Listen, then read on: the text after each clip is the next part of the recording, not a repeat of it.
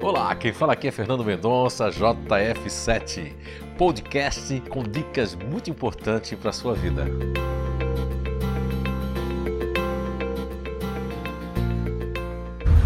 E aí, gente, tudo bem? Então, aqui diretamente de Blumenau, Santa Catarina, Brasil, fazendo mais um vídeo dando seguimento à ansiedade, né?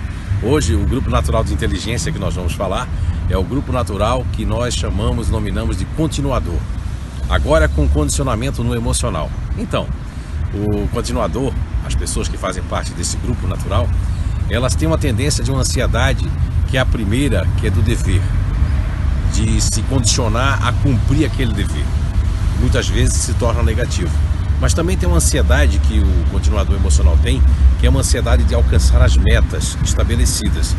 E também essa ansiedade pode ser negativa quando se fala do ciúme daquelas pessoas que chegam no grupo e são estranhas, seja na empresa, seja no, no âmbito familiar. Isso cria uma ansiedade de ciúme, uma expectativa negativa que leva os continuadores emocionais a se sentirem é, meio que ameaçados perante aos familiares ou mesmo perante ao âmbito profissional. Fiquem aguardando que nós vamos voltar com mais vídeos para todos vocês. Muita paz.